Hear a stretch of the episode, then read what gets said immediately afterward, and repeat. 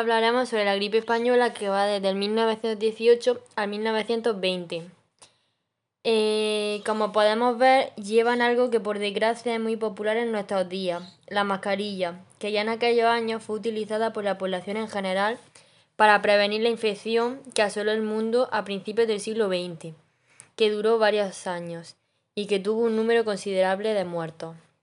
Las similitudes con la pandemia actual son grandes, pero al ser humano le cuesta aprender y a veces necesitamos caer varias veces en la misma piedra para darnos cuenta de lo que pasa a nuestro alrededor. Ahora voy a hacer un breve resumen de lo que fue la pandemia de la gripe española a principios del siglo XX. En el año 1918 sobrevino una de las mayores pandemias, hasta entonces conocida, la causada por la gripe española. El hecho de coincidir con el final de la Primera Guerra Mundial contribuyó a agravar su letalidad. Devastadora por la extensión y rapidez de su propagación, llegó a causar unos 50 millones de víctimas mortales en el mundo. España fue uno de los países más afectados, a pesar de no haber participado en la guerra. Los anuarios reflejan en sus cifras cómo afectó esta emergencia sanitaria a toda la sociedad española. El 4 de marzo de 1918, 48 soldados mueren por un brote en la que, en apariencia, es una gripe común. Pese a los distintos fallecimientos, el escuadrón envía al resto de reclutas que han acabado su enfrentamiento a Francia con motivo de las últimas batallas de la Primera Guerra Mundial. En apenas dos años se conoció como la gripe española, la gran pandemia del siglo XX, acabada con la vida de 50 millones de personas. Existen numerosas hipótesis referentes al origen, alcance y consecuencia de la gripe española, puesto que su término no tiene foco en España, sino en la libertad de prensa respecto a otros países. Europa no quería más alarmas que las propias de la Gran Guerra. ¿Dónde se originó la guerra española? ¿Dónde se originó la gripe española? En cualquier caso, aún hoy se desconoce el origen geográfico de la pandemia.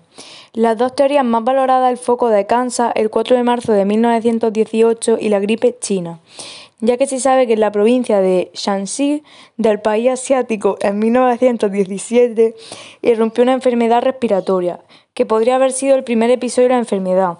Esto combinado con investigaciones posteriores que revelan que a la par de la guerra en el invierno entre 1917 y 1918 se habrían movilizado aproximadamente 96.000 trabajadores chinos para las, para las líneas de las trincheras británicas y francesas en el frente occidental de la Primera Guerra Mundial.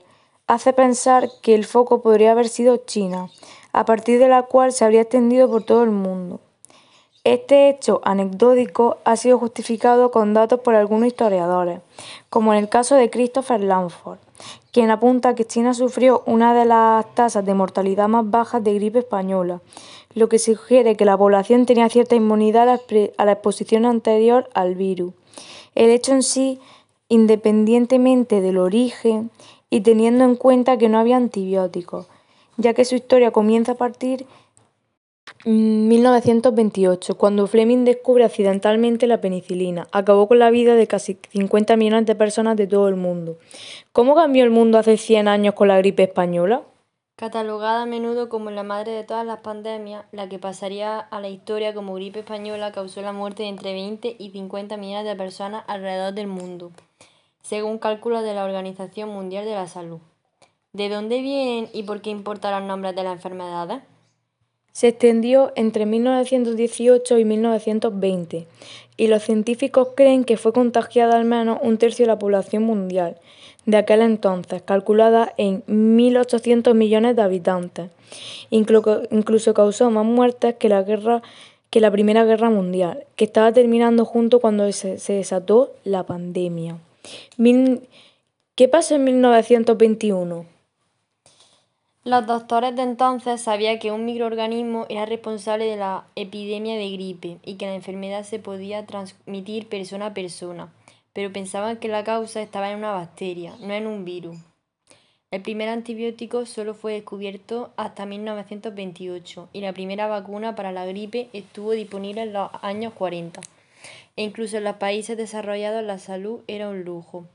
En las naciones industrializadas, la mayoría de los médicos trabajaba de, manera independiente o era financiado por instituciones benéficas religiosas, y muchas personas no tenían acceso a ellos. Dice Laura Sni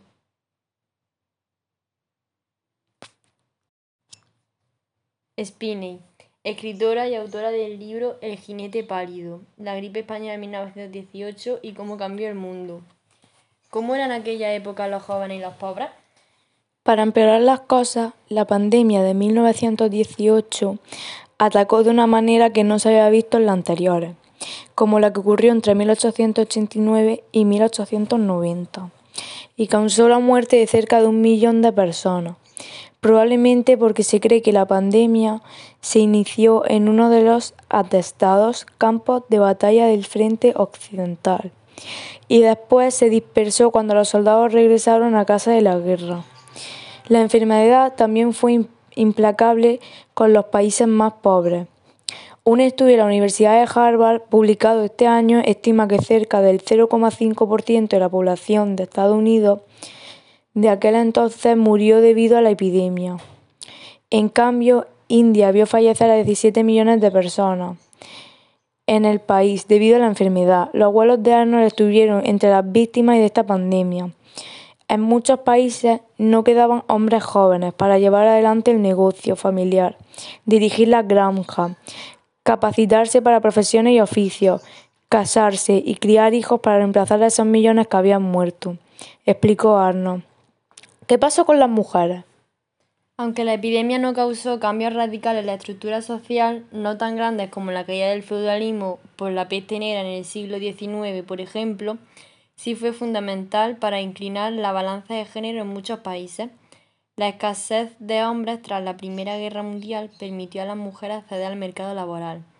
La falta de trabajadores causada por la gripe y la guerra le dio a las mujeres el acceso al mercado laboral, explicó Blackpool. Ese mismo año, el Congreso de Estados Unidos ratificó la decimonovena enmienda de una constitución que otorgaba el derecho al voto de las mujeres. ¿Cómo fue el legado genético? Los científicos descubrieron que los bebés que habían nacido durante la epidemia eran más propensos a desarrollar condiciones como afecciones cardíacas en comparación con los niños que habían nacido antes o después del brote. Los estudios en varios países mostraron que los bebés nacidos durante la pandemia estaban más expuestos a la enfermedad y tenían menos probabilidades de ser empleados.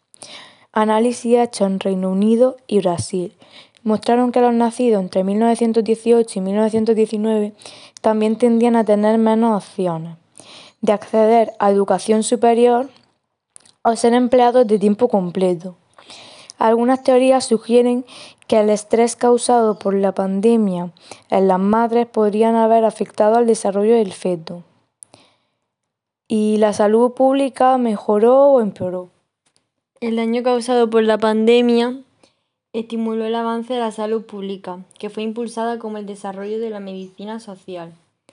En 1920, Rusia fue el primer país en instalar una república de salud.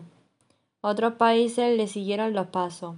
Muchos países crearon o renovaron ministerios de salud en la, en la década de 1920. ¿Cómo fueron las cuarentenas y los aislamientos sociales? En septiembre de 1918, distintas localidades de Estados Unidos organizaron desfiles para promover bonos de la guerra, cuyas ventas ayudarían en la financiación del conflicto. Dos de estas ciudades tomaron dos de estas ciudades tomaron medidas mm, diametralmente distintas respecto al desfile, una vez se conocieron los primeros casos de la enfermedad. Mientras que Filadelfia decidió seguir adelante con el evento, San Luis optó por cancelarlo. Un mes después, más de 10.000 personas habían muerto de gripe en la primera, mientras que en San Luis el número total se mantuvo por debajo de 700. La disparidad en las estadísticas se convirtió en un caso de estudio que concluyó que la distancia social es una estrategia eficaz para frenar las pandemias. Un análisis de las intervenciones que se hicieron en varias ciudades durante 1918 mostró, mostró que aquellos municipios que habían prohibido reuniones masivas y habían cerrado teatros, escuelas e iglesias tuvieron un menor número de muertes. Además, un equipo de, economistas de Estados Unidos llegó, llegó, a la conclusión de que las ciudades que tomaron las medidas más estrictas fueron las que luego tuvieron una recuperación económica más rápida.